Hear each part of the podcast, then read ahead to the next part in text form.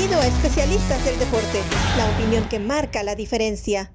Hola, ¿cómo están? Y bienvenidos a la edición de podcast de Punto Extra junto a Raúl Alegre. Yo soy Roberto Abramovich. Aquí tocamos temas distintos a lo que tocamos en el programa. O sea, por ejemplo, ayer estábamos hablando de, deja sacar mi lista porque eran tantas cosas, Raúl, de las cuales hablamos. hablamos de Lamar Jackson, hablamos de los Green Bay Packers y Jordan Love, hablamos de los Eagles, los, perdón, los, los Bulldogs, los Philadelphia Bulldogs.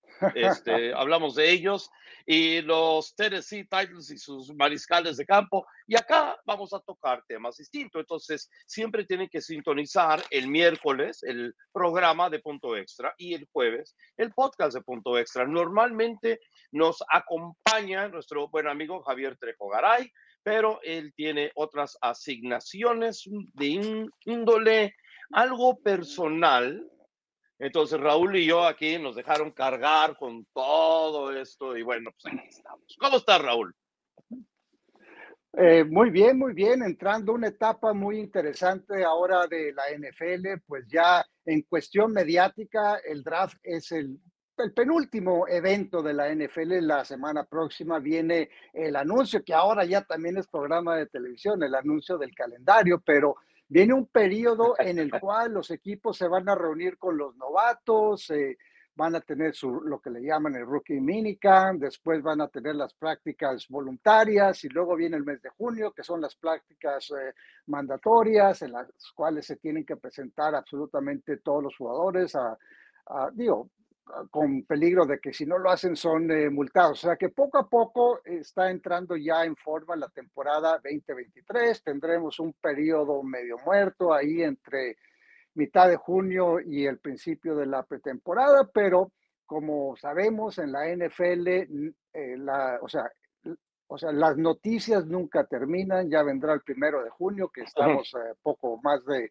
cuatro semanas, cuando dan de baja muchos jugadores muy importantes y otros equipos aprovechan para abastecerse de jugadores que quedan fuera, pero que son de buen nivel. Ok, entonces, vamos a hablar de algo de que quizás tenga bastante que ver con ese, esa fecha de primero de junio y son los jugadores que son la opción de quinta temporada. Entonces, cuando un jugador es seleccionado en el draft, les dan un contrato de cuatro años, ¿verdad? Eso es lo mandatorio. Ahora, una vez que eso pasa, eh, hay una opción de un quinto año que puede ser ejercido por el equipo pero es una opción del equipo de quinto año y eso hace que el salario de esa temporada es totalmente garantizado. Entonces, tenemos una cantidad, ¿tú tienes número, el número exacto de jugadores de quinto año de esta temporada? Mira, los jugadores que son elegibles para esa quinta opción son solamente los que fueron seleccionados en la primera ronda. los que les toca este año son los que fueron seleccionados en el draft de 2020. O sea, hay que recordar que el primero global ahí fue Joe Burrow y pues hubo varios jugadores, Tua, Justin Herbert, etcétera, ¿no? Pero a mí me sorprendió y va al tema que tú y yo pues creo que estamos muy de acuerdo que pues eh, el draft y las evaluaciones eh, de los scouts de, los equipos mm, son más bien eh, erróneas que acertadas, porque de los 32 jugadores que fueron seleccionados con la número uno de sus respectivos equipos, solamente a 11 les dieron esa opción de quinto año, que pues los jugadores, mira, ¿cómo funciona la opción de quinto año? Te ofrecen un aumento bastante importante sobre lo que percibes el, cuarto año. En el cuarto año, pues el, contrato, el o sea, el salario pues va en el escalón, o sea, está escalonado de acuerdo en qué lugar fuiste seleccionado, pero pues prácticamente tienes que jugar con ese salario a menos de que uno sucedan tres cosas. Uno, que no te ejerzan el contrato, dos, que lo ejerzan y, y vayas a jugar en ese quinto año, y tres, que el equipo decida reestructurar tu contrato y empezar de nuevo. Y aquí la reestructuración de contrato, pues sí aplica a cualquier jugador eh, que ya está entrando a su cuarto año, como fue el caso, por ejemplo, de, Jalen Hurst, que también fue jugador de esa temporada 2020. Pero mira, hubo varios jugadores, eh, te voy a decir los que fueron, los que recibieron el, el quinto año de contrato. Joe Burrow, pues a nadie nos sorprende que haya sido, eh, le hayan ofrecido esa opción. Ahorita están negociando contrato. Andrew Thomas, tackle izquierdo de los Gigantes. Tua, que a mí sí me sorprendió un poco. Justin Herbert, de, del equipo de los Chargers. Jedrick Wills, de Cleveland, excelente tackle izquierdo. Tristan Wirfs, tackle derecho del equipo de Tampa Bay. Jerry Judy. AJ Terrell, de Atlanta, CD Lamb, de los eh, Cowboys, Justin Jefferson, por supuesto, gran receptor del equipo de Minnesota, y finalmente Brandon Ayuk, que en sus primeros dos años no había demostrado nada, pero que en las últimas dos temporadas eh, tuvo muy, muy buena actuación. Yo te quería preguntar de un, par, primero de Tua, o sea, ¿tú qué Bueno, espérate, yo, yo tenía, ok, yo tenía otra idea. Yo tenía otra idea, ok, y esto no lo hemos platicado, para que veas, eh, para que ustedes vean que estas cosas a veces suceden al azar. Yo tengo una lista completa acá de, de, la clase de 2020 y tenía ganas de pasar por ella, algunos mucho más rápido que otros, ok. Dale. ¿Qué te parece? Tengo una lista completa. Vamos Yo con también, eso. ¿eh? Pero pues, sí, Bueno, va- vamos dale. con eso. Ok, vamos a comenzar. Y luego yo Ya que estamos de acuerdo, específicamente de ciertos jugadores, sí. Dale. Ok, bueno. El primero, Joe Burrow. ¿A- ¿Alguna duda? Para nada. Ah, ok, perfecto. Número dos ese año fue Chase Young de los Washington, ahora Commanders. Y los Commanders no van a agarrar la opción de quinto año, entonces probablemente va a ser agente libre. ¿Tiene futuro? Absolutamente, o sea, él hay, que recordar que, que estuvo lesionado, do- o sea, se lesionó por ahí de la semana 7, 8 de su segundo año y la temporada pasada regresó cerca del final, pero no regresó al 100%. Este es un jugador que, que pudo tener siete y media capturas eh, jugando no de titular toda la temporada en el eh, 2020, o sea, creo que para mí, eh, fue de los que me sorprendió que no le dieran una eh, opción de quinto año, porque encontrar jugadores que cazacabezas, capaz de presionar al mariscal de campo, es muy, muy complicado en la NFL y creo que él es de gran nivel. Ahora, no, tú y yo no tenemos acceso a los eh, récords médicos, a las evaluaciones que le han hecho y quizás haya algo que no nos quieran ellos eh, participar o que su rehabilitación no haya sido como ellos esperaban, pero si está al 100%, ya hay que calificar eso. Sí está al 100%. Para mí es eh, muy arriesgado de parte de Washington el no darle esa opción de quinto año. Eh, Yo estoy totalmente sorprendido, estoy contigo. Digo, a- al menos de que algo sucede que Ujú. no sepamos, ¿verdad? Que hay una lesión o, de repente haya sido un problema en el vestidor o algo por el estilo. Digo, por la manera en que juega, me sorprendió bastante. Bueno, ahora con nuevos dueños veremos qué, qué es lo que pasa, pero al parecer se va. Sí. Ok, vamos a ser más concisos porque si no vamos a estar aquí tres horas. Jeff Okuda de los Atlanta Falcons fue el tercer jugador. Según tenemos entendido, lo están reestructurando su contrato. Sí, no, eh, Je- Jeffrey Okuda eh, se lesionó en su primera temporada, llegó con expectativas muy altas, jugó por fin después de recuperarse de la lesión la temporada pasada, tuvo un- una actuación aceptable y acaba de ser canjeado al equipo de Atlanta y, y creo que va Sí, a recibir un contrato nuevo, pero no va a ser un contrato al nivel que pudo haber tenido de no haberse lesionado. Correcto, estuvo con los Lions. Ahora, número cuatro, Andrew Mm. Thomas de los New York Giants, que se desarrolló en ser un muy buen tackle izquierdo, que es el mejor amigo de un mariscal de campo que usa la mano derecha.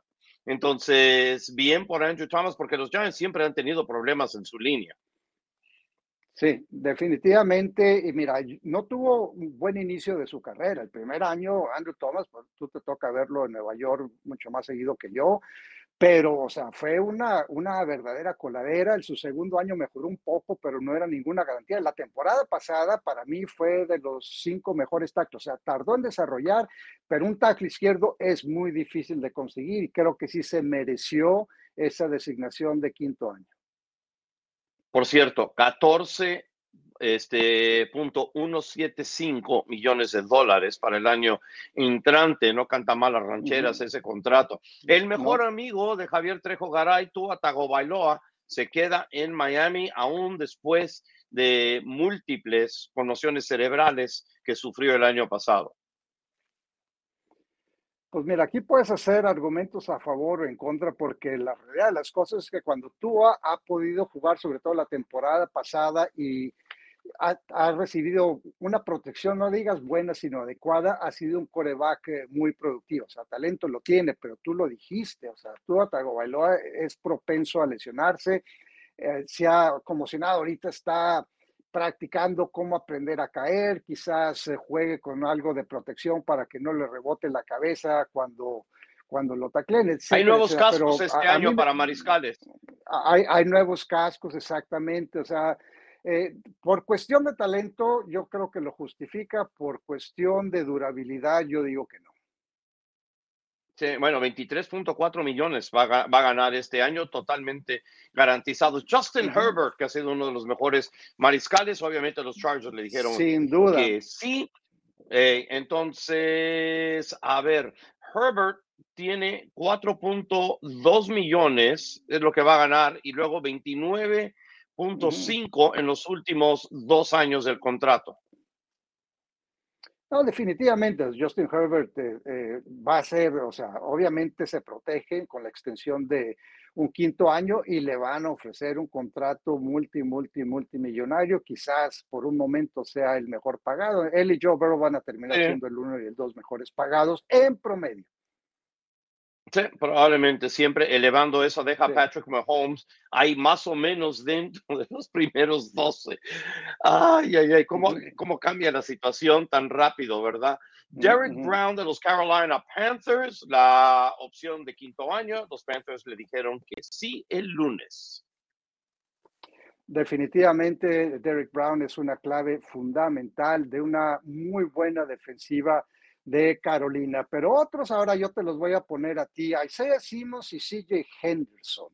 Isaiah Simmons es de, Arizona, un jugador que fue buenísimo en la Universidad de Clemson, muy versátil, pero que no ha jugado, no, no ha justificado ese nivel, lo tienen de linebacker interno, que creo yo que está fuera de posición, y CJ Henderson, que fue primera de Jacksonville, una de dos primeras selecciones de Jacksonville que después lo canjearon a, a Carolina, él ahora es, ninguno de los dos recibieron la opción ¿Crees que se la merecían?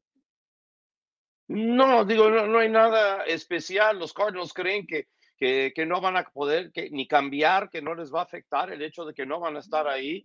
Y Henderson, que como dijiste, que fue seleccionado por los Jaguars y luego un año después fue cambiado a los Panthers, no ha encajado, va a tener que encontrar otro equipo y probablemente a una cantidad de dinero que probablemente no sea ideal para lo que creían ser, especialmente siendo jugadores de, de primera vuelta. En el número 10 estaba para los Cleveland Browns Jedrick Willis Jr. y, sí van a, eh, perdón, Wills, perdón, no de Willis, pero se me, metió una I por ahí. Este, Wills, sí, y entonces sí le van a pagar el sueldo garantizado de 14 punto, de, más de 14 millones de dólares. No, o sea, es un tackle izquierdo de lo mejor que hay en la NFL y el siguiente eh, fue seleccionado. Hubo tres tackles seleccionados de manera consecutiva en ese draft. Jerry Wills eh, eh, siendo el, bueno, el, segundo después de Andrew Thomas, pero de los tres en, fila, él fue el primero. Después siguió Mekai Beckton, que ahora es la gran controversia porque se esperaba que el equipo de los Jets fueran por un tackle ofensivo eh, les come el mandado haciendo un caje con Nueva Inglaterra, que creo que fue con premeditación, alevosía y ventaja. Se llevan a Broderick Jones, terminan a selección a, Will McDonald. o sea, tú me cae Beckton, no ha tenido suerte, Roberto, no ha podido estar no. O sea, un, ¿cuántos partidos ha jugado en, tres años? ¿Dos o tres? No, eh, jugó tres más que yo. Sí, no sabemos el nivel de Mekai Beckton y Tristan Wirfs. Bueno, y aquí va la situación. sí, aquí, aquí va, entonces declina en el quinto año, pero creo que se queda con el equipo. La situación es lo siguiente, que va a tener que firmar un nuevo contrato, obviamente a menor cantidad de dinero de lo que quería. Pero Mackay Becton va a cambiar de tackle izquierdo, donde el año pasado ya no, ya no lo iba a hacer. Creo que Vera Tucker iba a estar por allá. Tenían otros, otras oportunidades, otros jugadores que también estaban viendo. Y lo más probable es que lo pongan de tackle derecho. Ahora, lo que sí sabemos Mackay Becton ha estado trabajando intensamente fuera de temporada y ha bajado mucho de peso, ha incrementado mucho de músculo. Entonces vamos a ver a un jugador distinto si es que puede jugar. Y cuando estaba jugando, cuando jugó de novato, mostró grandes cualidades, tenía mucha fuerza, eh, protegía bien al mariscal de campo, se veía realmente como un jugador que, que, iba a ser muy importante en el esquema ofensivo de los Jets, pero en ya segundo año, tercer año, no se pudo poder mantener absolutamente nada sano. Entonces, si ahora, si con todo este trabajo ha hecho y se puede mantener sano, entonces ahí tiene la oportunidad de quedarse y luego ganarse un contrato a futuro, pero en el presente es realmente una, los Jets le están dando chance, pero nada más a, a ver qué puedes hacer. Es una incógnita, me cae Beckton, como dices tú, él eh, gran talento en la Universidad de Louisville, pero pues ahora, digo, de tackle derecho, habrá que ver. Bueno, eh, yo, yo lo he visto también eh, en, en, ciertas proyecciones como, como, tackle, como tackle izquierdo. No sé si Dwayne Brown eh, vaya a donde comenzó? jugar 18, 18 temporadas, pero yo veo que Max Mitchell está proyectado como tackle. Pero en fin, o sea, creo que el talento lo tiene, pero tiene, hay que demostrar si, si requiere o no eh, una, una extensión de contrato y sobre todo que no se lastime esta temporada. Espero que corra con suerte. Eh, eh, eso, eso absolutamente. Ahora, otro tackle que, que tenían eran los Tampa Bay Buccaneers que seleccionaron a Tristan Wirfs. Y bueno, Tristan Wirfs fue, jugó, ha jugado sensacionalmente y Tampa Bay no dudó en tomar su quinta, su quinta temporada, la opción.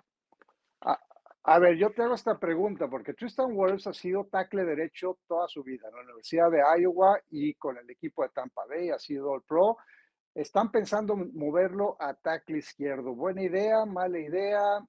A, mí no me acaba de convencer esa situación. Yo pienso que si ya tienes a alguien que está consolidado en una posición que conoce, cambiarlo es... Eh, yo, he escuchado comparaciones de jugadores que son... Eh, eh, eh, izquierdo, el cambio de tackle derecho a tackle izquierdo, dices, bueno, es que si escribes con la mano derecha y te, y, y, te cambian de tackle derecho a tackle izquierdo, ahora tienes que, es el equivalente de tratar de escribir con la zurda, o sea, te toma mucho tiempo aprender. ¿Lo, ven tanto así? Digo, el chiste es ¿Ah, proteger al mariscal de campo, ¿verdad? y el chiste es... ¿Sabes qué? Sí, este Alejandro Villanueva hizo ese comentario en la transmisión. No usó la analogía de escribir con la derecha y con la izquierda. Usó otra analogía que prefiero yo mejor no, no mencionar aquí, ¿verdad? Pero más o menos dio la intención. esa me la tienes que contar después. después fuera de cámara, ¿no? Pero, pero de, o sea, es como escribir con, con la mano derecha y tratar de escribir con la mano izquierda. Así de, así de, de difícil. Bueno, otro jugador que a mí no me sorprende, fíjate, el equipo de San Francisco, antes de ese draft, hizo el canje de DeForest Buckner, que era un jugador All Pro y que ha justificado con el equipo de Indianapolis ese nivel. Recibieron una primera selección y van por Javon Kinlaw. Javon Kinlaw, que también usa el número 99, para mí ha sido una tremenda decepción. No le ofrecieron el contrato. ¿Crees que es de los errores que ha cometido el, equipo de San Francisco en primera ronda? Sí, digo, si tienes una selección 14 y luego no, no, puede por un lado producir, que eso es lo más importante, y luego por otro lado no se puede mantener sano, digo, es una selección, por desgracia, desperdiciada. Ahora, la cuestión es que si no produjo porque no estaba sano o simplemente nada más no produjo y luego encima de eso no se puede mantener en el campo de juego, entonces a veces estas situaciones fallan, como hemos dicho mil veces, no es una ciencia exacta, es todo lo contrario. No, definitivamente, bueno, los siguientes tres a mí pues no me sorprende, quizás aquí nos podemos ir un poco, bueno, sí, eh, bueno, el siguiente sí me sorprende. Rápidamente. Jerry Judy, para mí, eh, no, o sea, es un buen jugador que ha tenido destellos, pero yo pienso que no es eh, ni mucho menos una opción de, de, primer receptor. A mí sí me sorprendió que le hayan dado eh, la, la, la opción de quinto año. 12 punto, bueno, 13 millones de dólares realmente, 12.98, uh -huh. 13 millones de dólares me, me, sorprende, la verdad, porque sí, ni bien ni mal, sino todo lo contrario. Ahora entendemos los problemas que tuvo Denver el año pasado entre mal entrenador en jefe y luego la peor versión que hemos visto de Wilson. Entonces, ve, veremos si esta situación cambia este año, si se pone si se pone bien las pilas el mariscal de campo allá en Denver y la situación puede cambiar de una manera positiva, pero Sí, digo, ha quedado a deber, especialmente cuando, y, y, luego ves, ¿verdad? Que en el número 17 los Cowboys seleccionaron a CeeDee Lamb y CeeDee Lamb sí. ha producido bastante. No ha estado perfecto, ¿verdad? No ha estado perfecto. No, Quizás pero ha, sido mucho más ha quedado productivo un poco que Judy. De, pero mil veces más productivo que Judy, sí, digo, no, no, no, no es ni cerca. Sí. Bueno, y entre los no, dos estaba un esquinero que es AJ Terrell. AJ Terrell y sí seleccionaron Terrell. este el el quinto año y le van a pagar este, casi, bueno, un poquito más de 12.3 millones de dólares. Sí, no, yo, a mí me parece uno de los eh, esquineros jóvenes que va, se está estableciendo, va a ser parte de una defensiva de Atlanta que, que ha, se ha reforzado, creo yo, bastante bien. Ahora el ataque terrestre va a tener a B. Robinson, va a ser interesante. Ya, bueno, ya mencionaste a CeeDee Lamb, que es el número 17. El número 18 fue otra primera selección de dos que tuvo Miami en ese draft. Austin Jackson, tackle ofensivo, tampoco se la van a ejercer. Y la otra que pasó una pifia también de Jackson, el que también tuvo dos, o sea, dos equipos que tienen dos primeras selecciones. Eh, el equipo de Jacksonville, pues relativamente altas, o sea, Miami, obviamente Tua fue la primera, que Tua ha sido buen jugador, pero Austin Jackson ha quedado mucho a deber. Jackson, Aunque va a seguir con el equipo, lo de... Lo... Sí, Raúl, quiere decir que se va a quedar con el sí, equipo. No, la cuestión es que no le van a pagar sí, el dinero ganando no, no, de, de, quinto año. A, a, eso me refiero. A eso, a, a eso, me refiero. Sí. sí, sí, no, estamos hablando de eso. Estamos hablando de los que recibieron la, la, opción de, quinto año. Kelly Chason para mí ha sido otro tremendo error de Trent Bolke, CJ, Henderson, que ya mencionamos, pero Quizás el peor error de esta ronda fue el jugador número 21 y pues obviamente él ya no, o sea, no recibió esa opción de contacto. Jalen Rager, ¿te acuerdas, Roberto, la noche del draft y por lo menos cuentan los que estuvieron presentes que en la sala de, del equipo donde tienen el pizarrón con los nombres de todos los jugadores, había una diferencia de opinión entre si seleccionar a Jalen Rager o seleccionar a Justin Jefferson. Filadelfia selecciona a Jalen Rager de TCU en lugar de Justin Jefferson. Imagínate qué tipo de equipo tendría Filadelfia si Howie Roseman, que también comete errores, no tiene sí. esa tremenda pifia. Yo le pude haber dicho que fuera mejor por Justin Jefferson, porque yo los vi jugar en persona a ambos, a Rager con TCU y a Justin Jefferson, que nos clavó una daga en el corazón en ese juego que, cuando LSU jugó contra la, la, Universidad de Texas, eh, tomó un pase sesgado de Joe Burrow en una jugada que había una carga cero y se escapó 61 yardas para touchdown y decidió el partido. Yo cuando vi esa jugada dije, Burrow y Justin Jefferson van a ser superestrellas y me sorprende que Howie Roseman haya cometido ese error. Pero bueno, por un lado, Jalen Rager no recibe la opción, pero obviamente Justin Jefferson sí. Sí, oye, me, me hiciste pensar. ¿Te imaginas realmente lo que estábamos viendo ese año que ganó LSU, el título? Digo, tienes a jugadores no, como un, un y Justin Jefferson en el mismo equipo. Jamar Chase, Jamar Chase también. Jamar Chase. Sí, ay, ay, ay, Clyde, Edwards, Clyde Edwards Hiller, que también fue seleccionado en primera ronda y que tampoco le dieron la opción de quinto año. Bueno, o sea, ya, ya, ya hablamos de él, pero no, no o sea, solamente esos tres jugadores eh, hacían de este equipo un equipo, o sea, ¿cuándo te imaginas que esos jugadores de ese nivel terminen siendo juntos? O sea, yo me acuerdo ese partido vívidamente, la Universidad de Texas jugó muy bien, pero al final de cuentas no les alcanzó, o sea, perdieron por siete puntos y la diferencia fue ese touchdown de, de Justin Jefferson.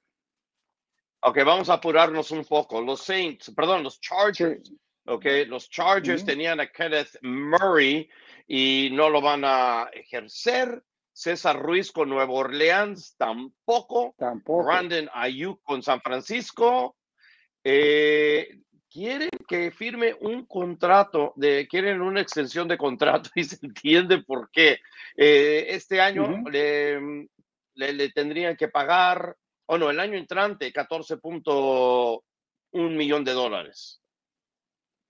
No, mira, ahorita San Francisco tiene una situación bien, bien complicada porque Nick Bosa también ya, o sea, está, va a entrar a su quinto año. O sea, Nick Bosa ejercieron la temporada pasada su, su opción de jugar y Nick Bosa ha sido hasta este momento no ha dicho nada, se ha presentado a entrenar, ha sido un jugador altamente eh, productivo, un terror para los corebacks, pero tienen a estos dos jugadores en una situación en la que pues tienen espacio en el tope salarial, pero no tanto. Bueno, afortunadamente para ellos no tuvieron selecciones en primera y segunda ronda, tuvieron varias terceras, entre ellos fue un, escogieron un pateador que no les va a costar muy, muy caro, que digamos, pero, pero en fin, o sea, es una situación complicada. Brandon Ayuk ha sido un, alguien que ha aprovechado el hecho de que defensivas se enfoquen en Christian McCaffrey, se enfoquen en Divo Samuels, George Kittle, y al final de cuentas él ha quedado desmarcado y su producción se ha disparado. O sea, que es una situación en la que está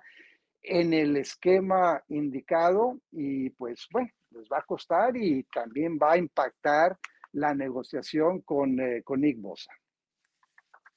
Absolutamente. Oye, los Green Bay Packers quieren a Jordan Love, le dieron un nuevo contrato por un año. Veremos qué es lo que termina pasando ahí, pero creo que está eh, con un buen futuro, al menos de que juegue terriblemente el año entrante. Jordan Brooks de Seattle, el apoyador declinado eh, el quinto, Ese me sorprendió un poco, ¿eh?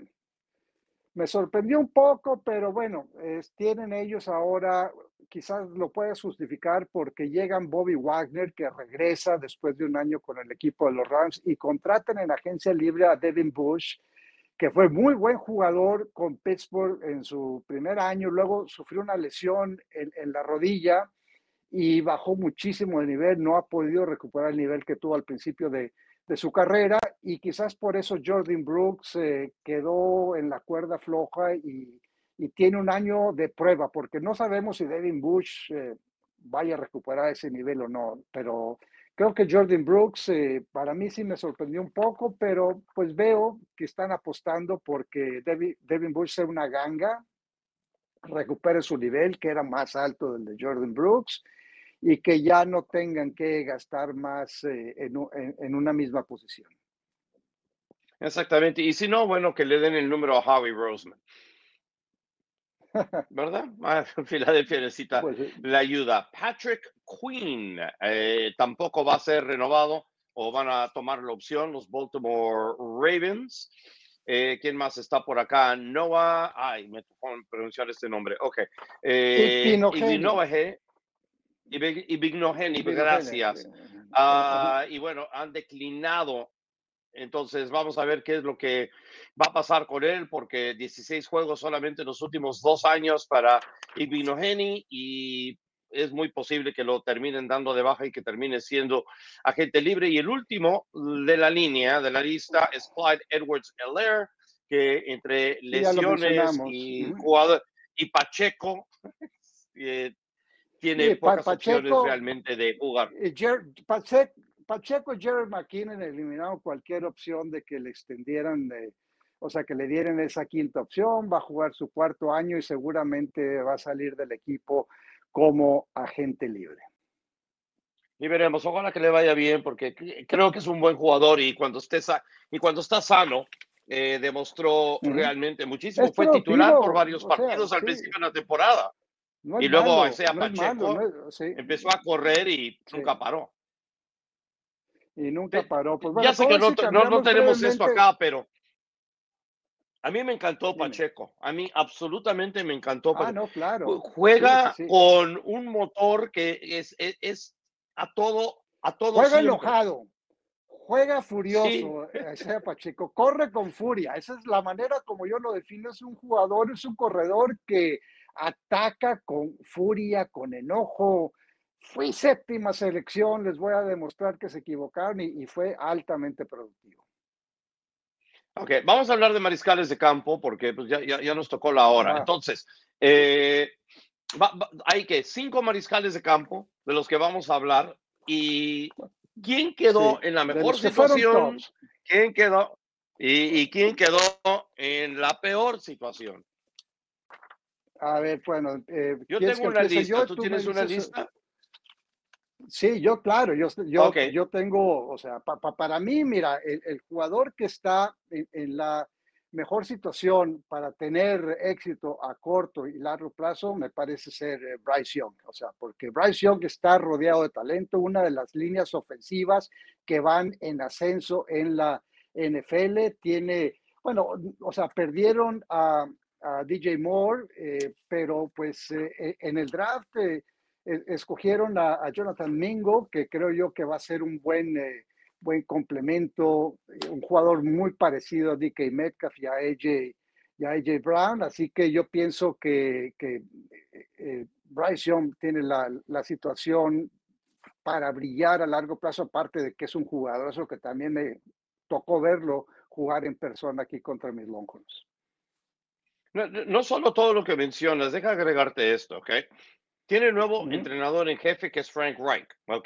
Que, que fue mariscal de campo, ¿verdad? Entonces, no solo eso, está apoyado por Josh McCown, que, fue, que es el mariscal, perdón, que es el entrenador de mariscales, que está muy bien considerado, que había muchos equipos en la liga que, los, que le están echando ojo para ser entrenador en jefe. Y luego también tienes el coordinador de del juego ofensivo, que es Parks Frazier, tienes al coordinador ofensivo Thomas Brown, está muy, muy bien rodeado. Y luego aparte tiene un veterano como Andy Dalton, que si necesita ser titular por un rato hasta que aprenda bien Bryce Young, lo que está, para eso está. Y, y, Dalton no es el tipo de mariscal, como habíamos mencionado antes, este, en el mariscal de Tennessee, que, que, no le gusta ayudar a sus, eh, a Ryan Tannehill, que no le gusta ayudar a los que estén ahí de segundones. Bueno, ya, tú, ya que tú mencionaste tu primero, yo te voy a mencionar mi segundo.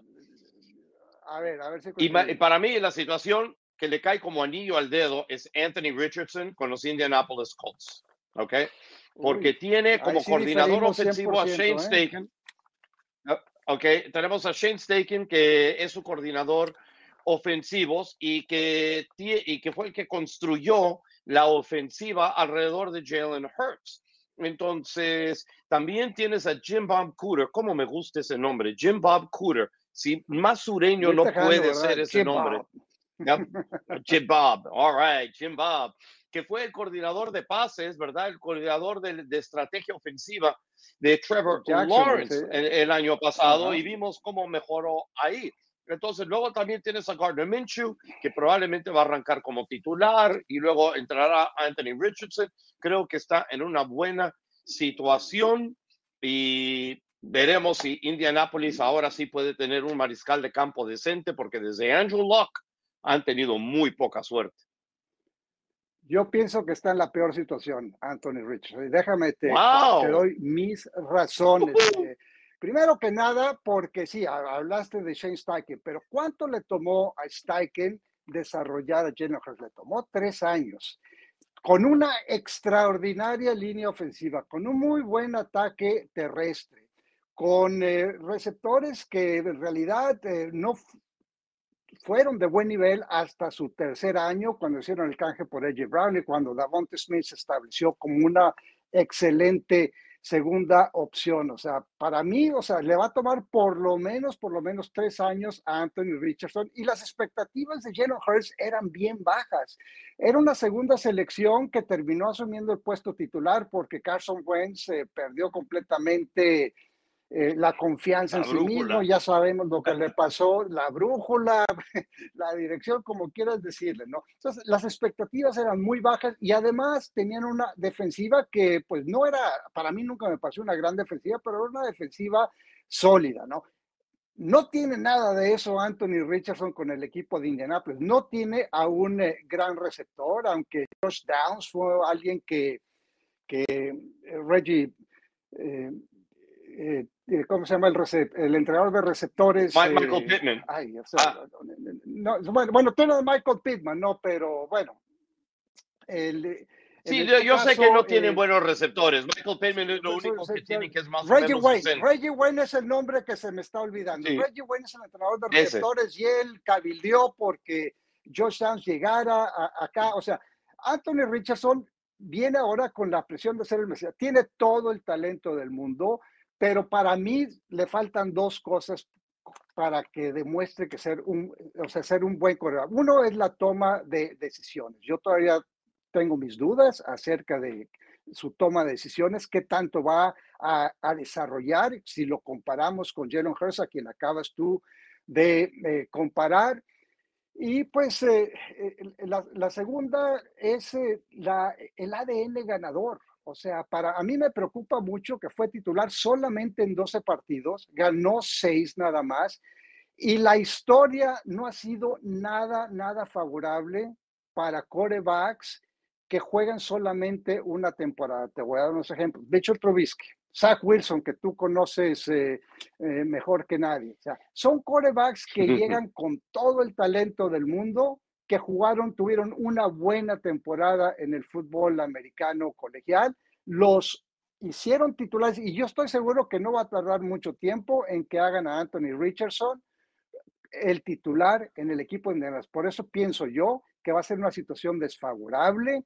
Yo creo que físicamente tiene todos los atributos, o sea, velocidad, tamaño, potencia, de, su brazo, etcétera, pero creo que está en una situación bien, bien complicada, para mí la peor de estos cinco corebacks. Pero vámonos rápido con los otros tres. Ah, mira, ya... vamos, pero quiero agregar una cosa, quiero agregar una cosa, y es esto. Digo, ya, ya, hablé de lo positivo, ¿verdad? Pero lo que sí me concierne es que sí, hay pocas armas en cuanto a alas abiertas, etcétera y también la línea ofensiva, 60 capturas se dieron el año pasado. De repente no juega este año y lo dejan aprender hasta que puedan mejorar esa situación para él. ¿Para qué, para qué ponerlo en una situación en donde va a fallar? global lo van a forzar a ser titular, te lo garantizo. Te lo garantizo. Ok, ¿quién, quién tienes a, como número tres? Como número tres tengo a CJ Stroud, porque creo que llega un equipo de Houston que se ha reforzado eh, bastante bien, que ha tenido o sea, pues eh, digo, John Mechi regresa. Recordar que, que John Mechi fue diagnosticado con cáncer. Es una de esas historias eh, inspiradoras que hay en la NFL. Eh, hicieron buenas contrataciones en la línea ofensiva en agencia libre. Shaq Mason, la defensiva debe ser mejor. Y pues bueno, ese es mi tres. Mi cuarto y quinto son Will Levis y Hendon Hooker. Ok, entonces yo tengo, yo, yo, yo los tengo en este orden. Tengo a Hendon Hooker, que está en una buena situación con Detroit porque puede aprender detrás de Jared Goff, que, y creo que, y luego podría eventualmente estar como titular. Tienes a Will Levis, que ya hablamos también en el programa, este, que, que lo llevan ahí, que tiene todas las armas para ser un excelente mm, mariscal de campo. Vamos a ver lo que termina sucediendo. Sí. Y, CJ Stroud para mí se me hizo el, quinto y, creo que va a haber problemas en Texas, porque según tenemos, según reportes, ¿ok? El staff de cocheo no lo quería. El staff de cocheo eh, de entrenadores quería a Will Levis como el, como el mariscal de campo. Creen que ese era mejor jugador y que estaba mejor para el esquema. ¿ok? Pero que el dueño Cal McNair se metió y dijo, yo soy el dueño y esto es lo que yo quiero y, y, los ordenó a tomar a Stroud. Ahora, Stroud no hizo eh, un buen papel en los problemas, en los exámenes que, que hicieron mentales y no, no, no que le hayan hecho un examen mental, pero que hay una prueba que, que, que, te determina qué tan bueno eres mentalmente para la NFL. ¿Sabes a quién le fue, muy mal en, el examen equivalente? Mira, el examen que hablas es el S2. Bueno, eh, el, el, que usaban antes del S2 se llama el Wonderly, que todavía lo usan. ¿Sabes a quién le fue muy mal en ese examen? Con calificaciones comparables a la de CJ Stroud, a Dan Marino. ¿Quién? wow. Ok.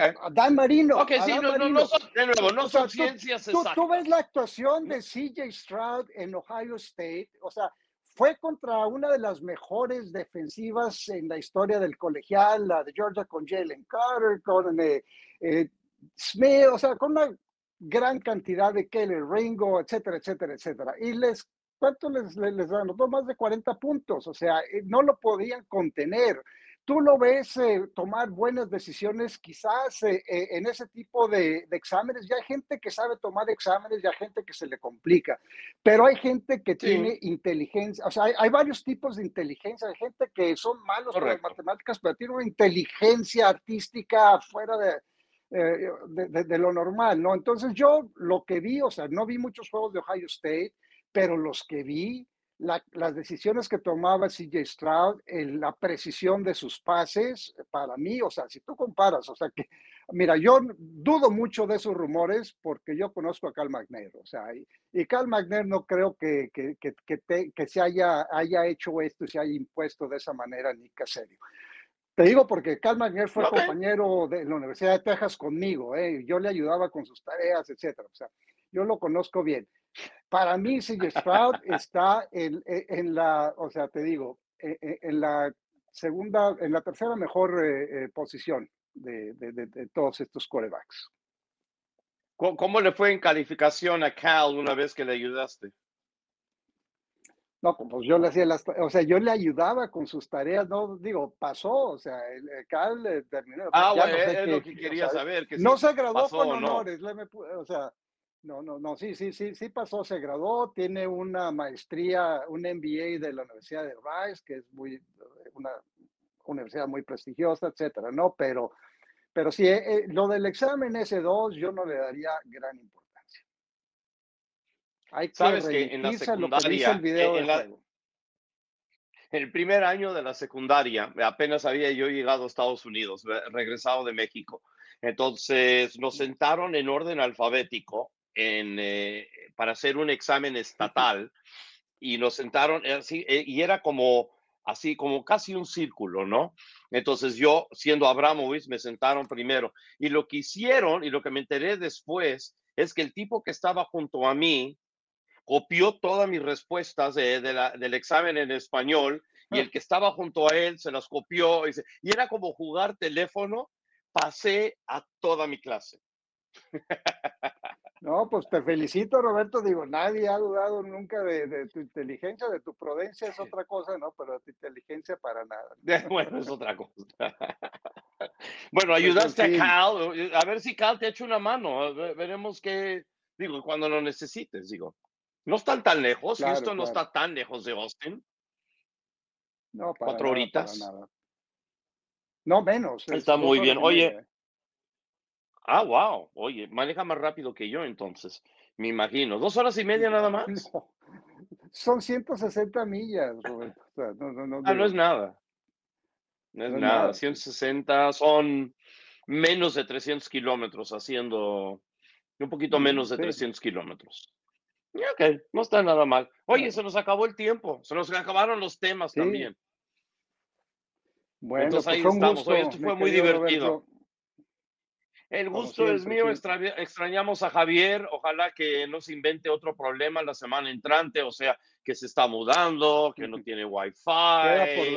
No, no, no sé, digo, todas las semanas un pretexto con Javier, digo, caray, ¿qué vamos a hacer con él? Pero le extrañamos a Javo. Entonces, al nombre de Oscar Pérez, que es nuestro gran productor que nos mantiene aquí con todo tipo de información y nos mantiene al aire, que es lo más importante. Raúl Alegre, yo soy Roberto Abramovich, esto ha sido el podcast de Punto Extra. Nos vemos el jueves entrante. Chao. Gracias por acompañarnos en Especialistas del Deporte. Hasta la próxima.